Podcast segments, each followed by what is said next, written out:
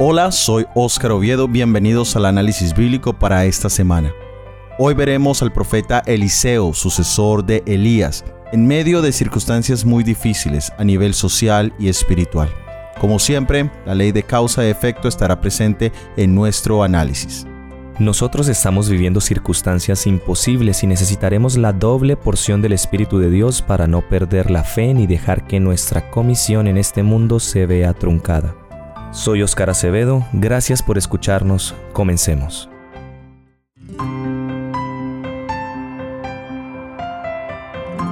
En el libro de Reyes vemos la terrible situación de los reyes del reino de Israel o el reino del norte. Uno de los principales males era la idolatría.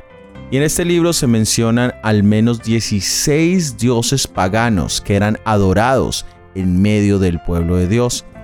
Entre algunos de ellos tenemos el dios de la guerra, Adramelech, mencionado en el segundo libro de Reyes, capítulo 17, versículo 31. Ahí también se menciona el dios Anamelech, que exigía sacrificios de niños.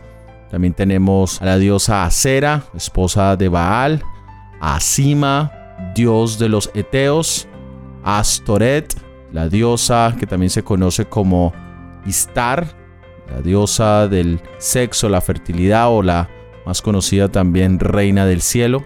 También tenemos a Baal, el dios de la lluvia, el viento, la fertilidad de la tierra, a Baal Zeub, dios de Ecrón, a Chemos, proveedor de los terrenos, a Moloch, a Nebeo, a Nerhal, a Rimón, a Sukut Benot y a Tartak.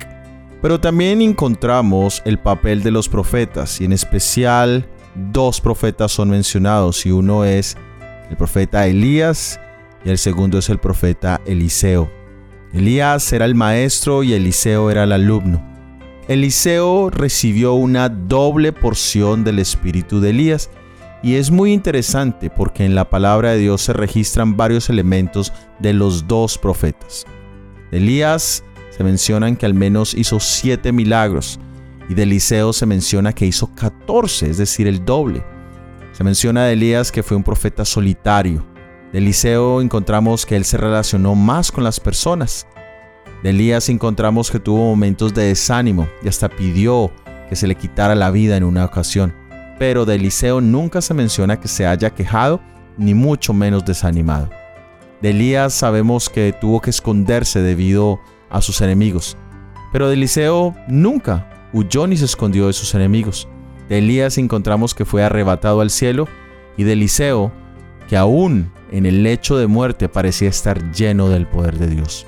Hoy vamos a analizar uno de los momentos más difíciles que tuvo que enfrentar Eliseo. Leamos en el segundo libro de Reyes capítulo 6 versículo 24 al 31. Después de esto aconteció que Ben-Hadad, rey de Siria, reunió todo su ejército y subió y situó a Samaria. Y hubo gran hambre en Samaria a consecuencia de aquel sitio, tanto que la cabeza de un asno se vendía por 80 piezas de plata, y la cuarta parte de un cab de estiércol de paloma por cinco piezas de plata. Y pasando el rey de Israel por el muro, una mujer le gritó y dijo, Salva, rey señor mío. Y él dijo, Si no te salva Jehová, ¿De dónde te puedo salvar yo? ¿Del granero o del lagar? Y le dijo el rey, ¿qué tienes? Ella respondió. Y le dijo el rey, ¿qué tienes? Ella respondió, esta mujer me dijo, da acá tu hijo y comámoslo hoy, y mañana comeremos el mío. Y cocimos pues a mi hijo y lo comimos, y el día siguiente yo le dije, da acá tu hijo y comámoslo. Mas ella ha escondido a su hijo. Cuando el rey oyó las palabras de aquella mujer, rasgó sus vestidos y pasó así por el muro. Y el pueblo vio el silicio que traía interiormente sobre su cuerpo. Y él dijo, Así me haga Dios y aún me añada, si la cabeza de Eliseo, hijo de Safat, queda sobre él hoy. El sitio del rey de Siria generó gran angustia en Samaria, y el plan era matar de hambre a los habitantes de la ciudad. La cabeza de un burro se vendía a 80 piezas de plata. La cabeza de un burro no tiene carne, pero podía dar sustancia. Aunque era un animal inmundo, era vendido a un costo elevado. Incluso se menciona que se vendía hasta el estiércol de la paloma. El dinero en tiempo de hambruna no tiene mucho valor. Debemos valorar lo que tenemos ahora mismo. Vivimos en tiempo de abundancia, pero vendrán tiempos diferentes donde no podremos comprar alimento con nuestro dinero. Encontramos una queja de una mujer al rey, y él asume que es una queja por hambruna. Así que menciona que Dios es el único que puede hacer algo. Y es verdad, no somos nada sin Dios. Después de todo, solo somos criaturas y Dios es el creador. Pero encontramos que la queja de la mujer es aún peor. Dos mujeres habían acordado comerse sus propios hijos y una había incumplido. Aquí no se sabe qué es peor, si el hecho de que ya se hubieran comido un niño o de que la otra mujer estuviera pidiendo comerse el otro niño como parte del trato. Pero esto había sido profetizado en Deuteronomio capítulo 28 versículos 53 al 57 como parte de las consecuencias de la desobediencia. Algo que nunca se pensó posible se cumplió al pie de la letra. La respuesta del rey fue de impotencia ante el acto atroz de comerse sus hijos y de amenaza a Eliseo. ¿Qué había hecho Eliseo? Muy probablemente Eliseo le había advertido las consecuencias de sus actos de desobediencia. O de pronto Eliseo no había venido a orar para la liberación de la ciudad. Y es interesante cuando buscamos culpables de las circunstancias en que nos encontramos, pero buscamos causas externas y no miramos dentro de nosotros para encontrar la causa principal. Él como rey podría haber lamentado su propia iniquidad, la idolatría que él mismo había promovido. Debía haber reconocido que eran sus acciones como líder las que habían traído consecuencias al pueblo, pero lastimosamente no fue así. Ahora leamos en el segundo libro de Reyes capítulo 7 versículo 1 y 2. Dijo entonces Eliseo, Oíd palabra de Jehová. Así dijo Jehová, Mañana a estas horas valdrá el seá de flor de harina un ciclo, y dos seas de cebada un ciclo, a la puerta de Samaria. Y un príncipe sobre cuyo brazo el rey se apoyaba, respondió al varón de Dios y dijo, si Jehová hiciese ahora ventanas en el cielo, ¿será esto así? Y él le dijo, He aquí tú lo verás con tus ojos, mas no comerás de ello. A pesar de las circunstancias imposibles en las que se encontraba el pueblo de Dios, Eliseo profetizó algo maravilloso, y era que en 24 horas la harina y la cebada abundarían de tal manera que los precios serían muy económicos. En el momento más difícil, Dios siempre aprovecha para magnificar su poder. Pero uno de los príncipes, y se menciona como la mano derecha del rey, no tuvo fe, no creyó en las palabras de Eliseo. Y aquí hay un paralelo con nuestros tiempos, en medio de tanta crisis en las cuales nos encontramos en este momento. Crisis financieras, morales y hasta de salud. ¿Podemos creer en Jesús y en su regreso inminente? ¿O es más fácil dudar que Dios vaya a intervenir como lo ha prometido? Jesús mismo dijo que cuando Él regresara no encontraría fe en el mundo, y estamos exactamente en ese momento. Cada día son más los cristianos que dudan de la veracidad de la palabra de Dios. La incredulidad es un pecado con el cual desagradamos a Dios terriblemente y perdemos nosotros mismos grandes bendiciones que Dios tiene para nosotros. La incredulidad y la queja de los israelitas les impidió entrar a la tierra prometida y ese mismo pecado nos puede dejar fuera de la Canaán celestial. Leamos en el segundo libro de Reyes capítulo 7 versículos del 3 al 7. Había a la entrada de la puerta cuatro hombres leprosos, los cuales dijeron el uno al otro, ¿para qué nos estamos aquí hasta que muramos? Si tratáremos de entrar en la ciudad, por el hambre que hay en la ciudad moriremos en ella, y si nos quedamos aquí, también moriremos. Vamos pues ahora y pasemos al campamento de los sirios. Si ellos nos dieren la vida, viviremos, y si nos dieren la muerte, moriremos. Se levantaron pues al anochecer para ir al campamento de los sirios, y llegando a la entrada del campamento de los sirios, no había allí nadie, porque Jehová había hecho que en el campamento de los sirios se oyese estruendo de carros, ruido de caballos y estrépito de gran ejército. Y se dijeron unos a otros, He aquí el rey de Israel ha tomado a sueldo contra nosotros a los reyes de los Eteos, a los reyes de los egipcios, para que se vengan contra nosotros.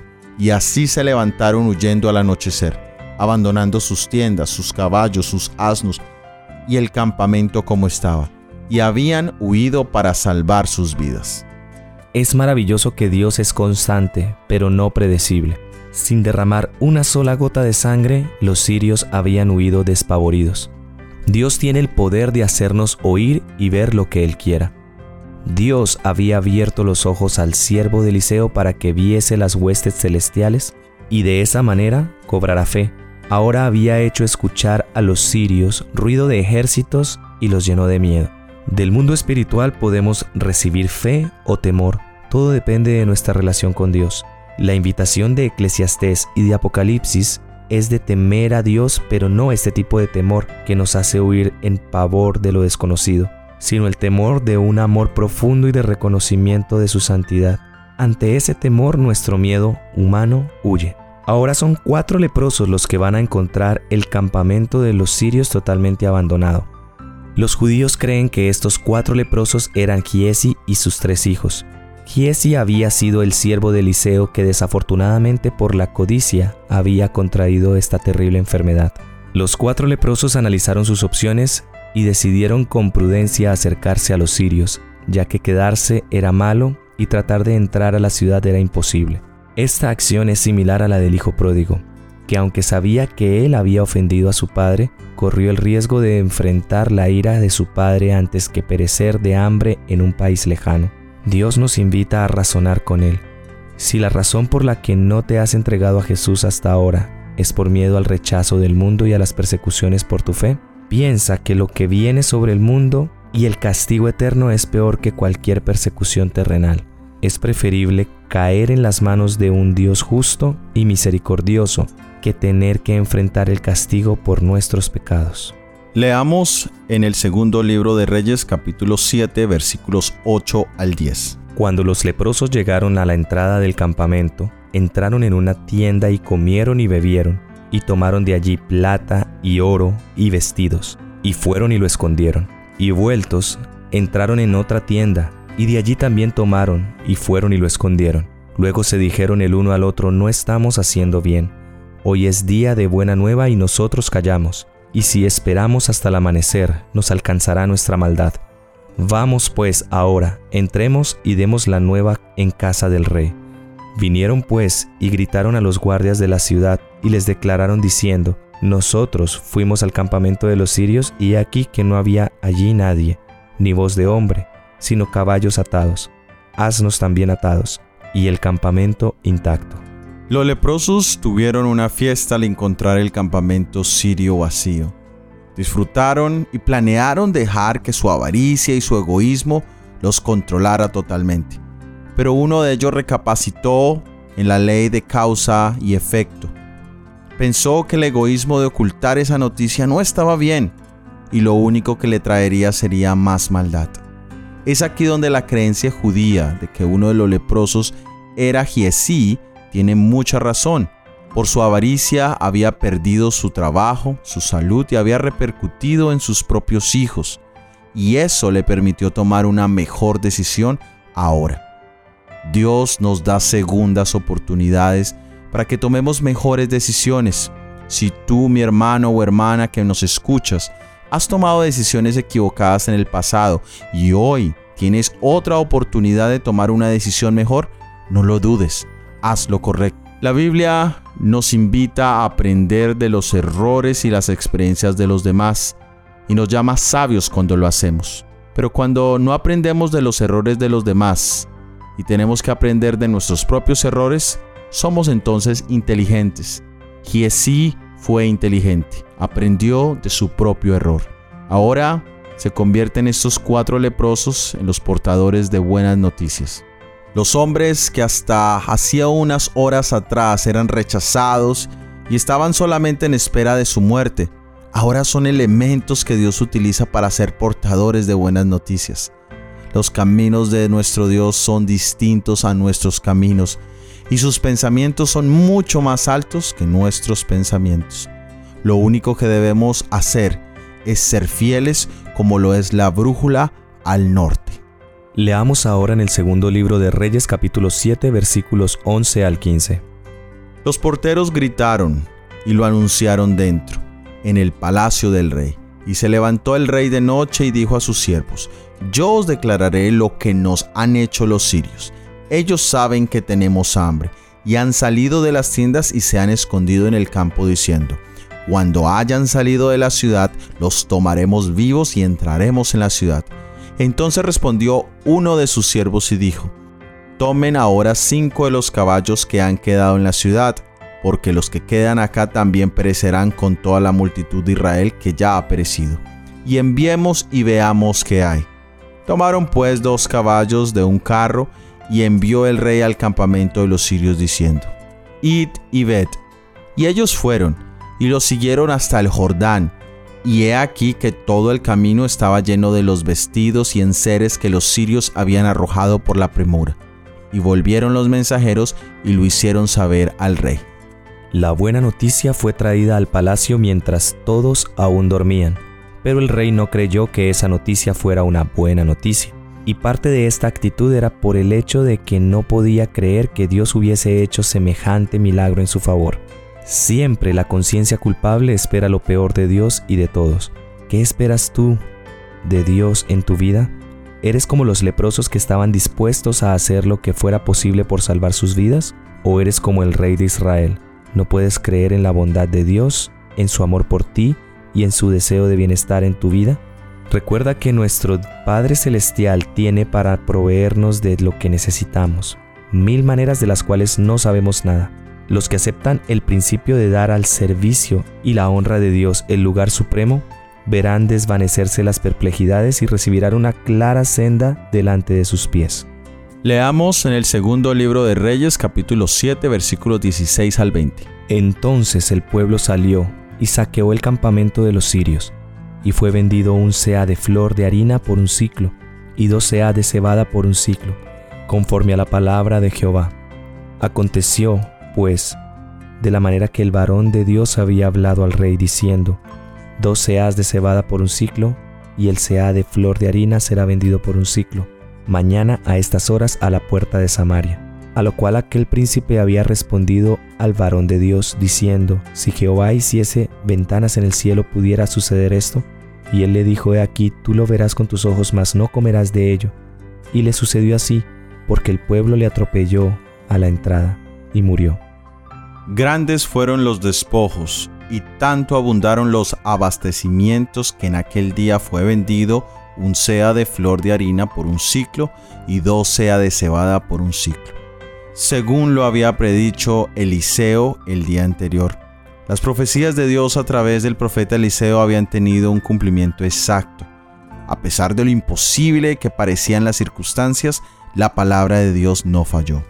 Desde un punto de vista humano, las perspectivas de una regeneración espiritual de la nación eran tan desesperadas como las que tiene delante de sí los siervos de Dios que trabajan en lugares oscuros de la tierra. Pero la iglesia de Cristo es el instrumento de Dios para proclamar la verdad. Él la ha dotado de poder para que realice una obra especial. Y si ella es leal a Dios y obedece sus mandamientos, morará en su seno la excelencia del poder divino. Si permanece fiel, no habrá poder que le resista. Las fuerzas del enemigo no serán más capaces de vencerla que lo es el tamo para resistir el torbellino. En el libro de Apocalipsis, en el capítulo 13, encontramos una de las profecías acerca de los Estados Unidos. Hace más de 100 años atrás era casi imposible vislumbrar que los Estados Unidos llegasen a ser una potencia mundial con tanta influencia y poder como lo son hoy en día. Pero hoy es muy fácil ver que la palabra de Dios se ha cumplido acerca de este poder. En otras palabras, Dios ha sido fiel. Pero la profecía de Eliseo también habla de que el príncipe del rey de Israel vería su cumplimiento, pero no lo podría disfrutar. El dudar de la palabra de Dios es ponerle límite al Todopoderoso. El honor de este mundo y el poder nunca podrán garantizar vida eterna. Y Elías es un tipo del pueblo de Dios en esta época en que vivimos. Él tenía un mensaje vital para el líder político de su época, igual que hoy nosotros tenemos un mensaje para el mundo. Lo encontramos en Apocalipsis capítulo 14 versículos 6 al 12. Pero también en el alumno de Elías, en Eliseo, encontramos a un tipo aún más profundo, con mayor poder espiritual, sin miedo de sus enemigos ni de las consecuencias de su ministerio, y con la satisfacción de que Dios siempre estuvo con él.